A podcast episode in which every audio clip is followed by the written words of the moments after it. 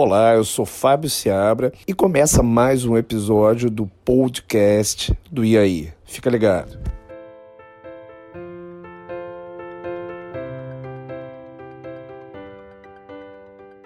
Essa realização contou com o auxílio da Prefeitura de Duque de Caxias através da Secretaria Municipal de Cultura e Turismo com os recursos da Lei Aldir Blanc do Governo Federal.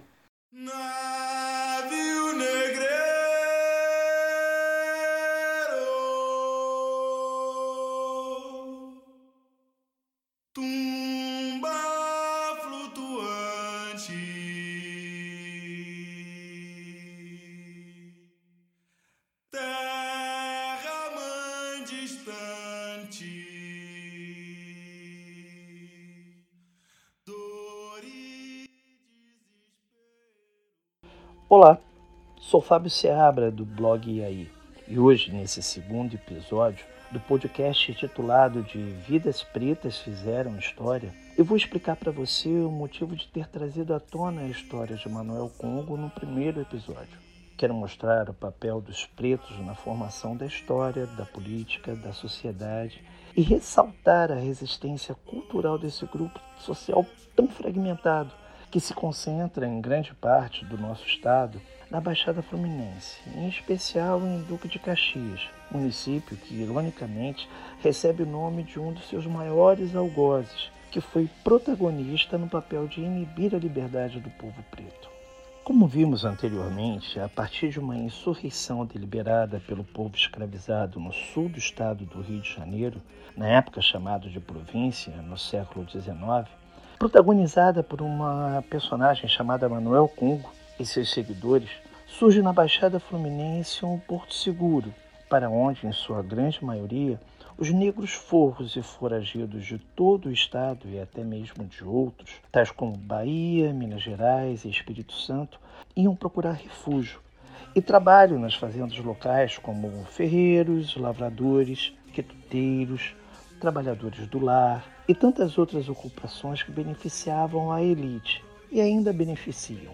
A partir da abolição, no fim do século XIX, especificamente em 13 de maio de 1888, quando a Lei Áurea foi proclamada pela Princesa Isabel, se fez necessário o fortalecimento das organizações dos pretos, visando em especial a preservação de suas vidas, cultura e sociedade.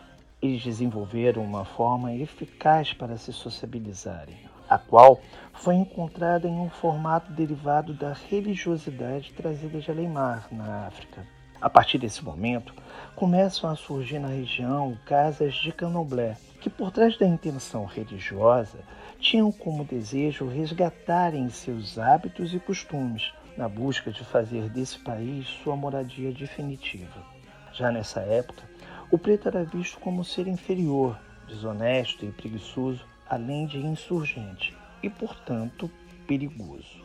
Empregos eram desnegados, fato que contribuía para que muitos, ou melhor, a grande maioria, sobrevivesse de recursos informais, sendo humilhados e vivendo à margem.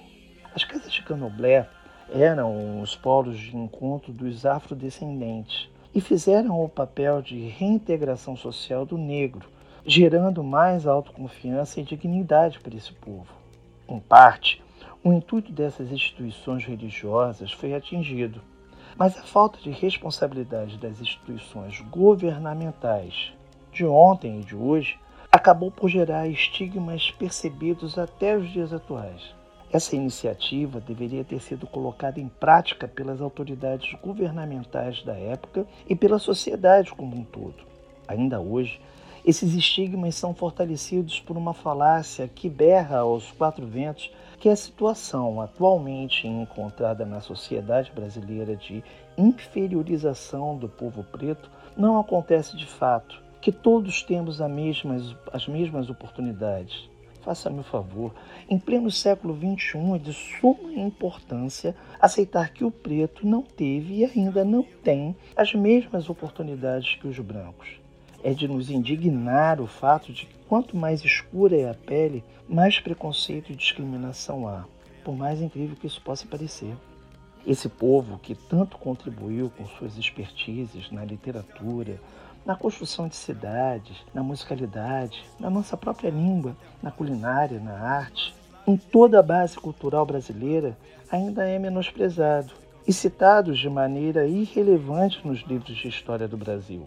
Se hoje existe uma mínima projeção dos feitos desse povo, devemos agradecer em primeiro lugar aos próprios pretos pela retomada de suas identidades através dos terreiros e roças de candomblé, escolas de samba, bem como associações e comunidades periféricas, que em grande parte se encontram na Baixada Fluminense, no município de Duque de Caxias e ali nos arredores.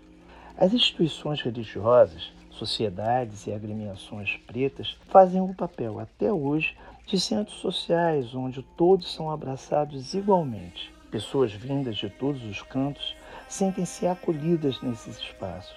Diante desse movimento, resgataram-se e preservaram-se valores há muito esquecidos, onde o principal deles é a dignidade. Falando em especial das casas de candomblé, percebe-se que nesses terreiros as famílias de santo criaram uma rede de proteção essencial para a preservação dos valores e tradições, costumes e fé desses povos, além de possibilitarem a reconstrução da identidade e a manutenção da cultura, filosofia e visão africana do mundo, sem qual os negros não teriam sobrevivido à escravidão.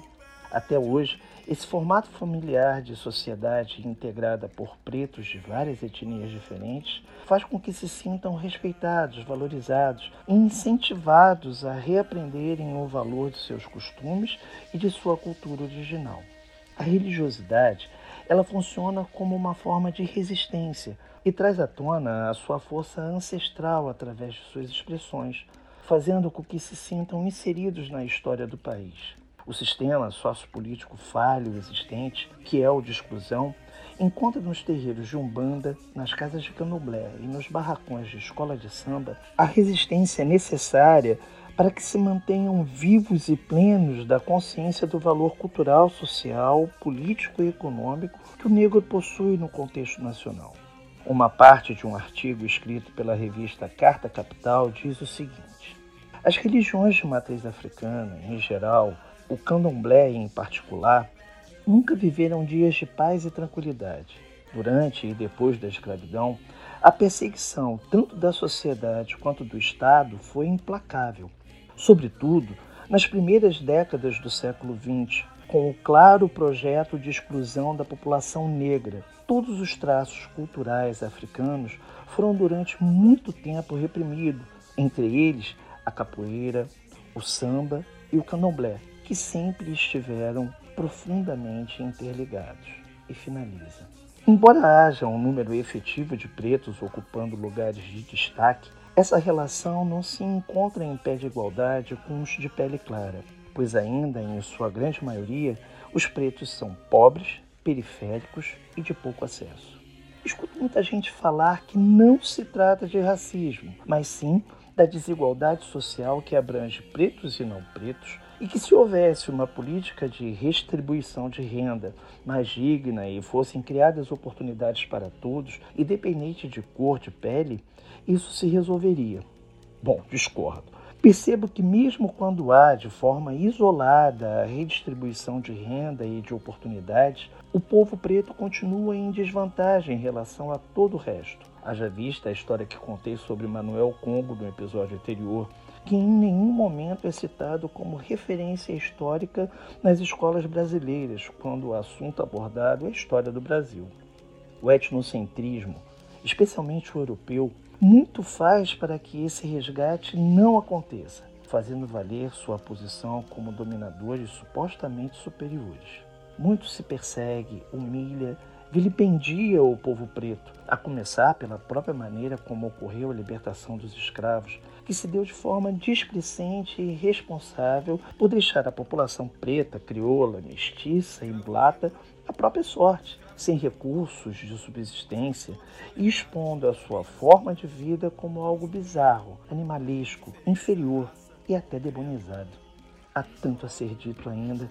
Eu poderia passar dias falando sobre esse assunto mas procurei dar uma pincelada bem superficial nessa problemática que destrói o nosso país, dividindo e subdividindo a nossa sociedade e nos enfraquecendo politicamente e socialmente, e que ainda por si sacrificam vidas humanas por racismo e preconceito.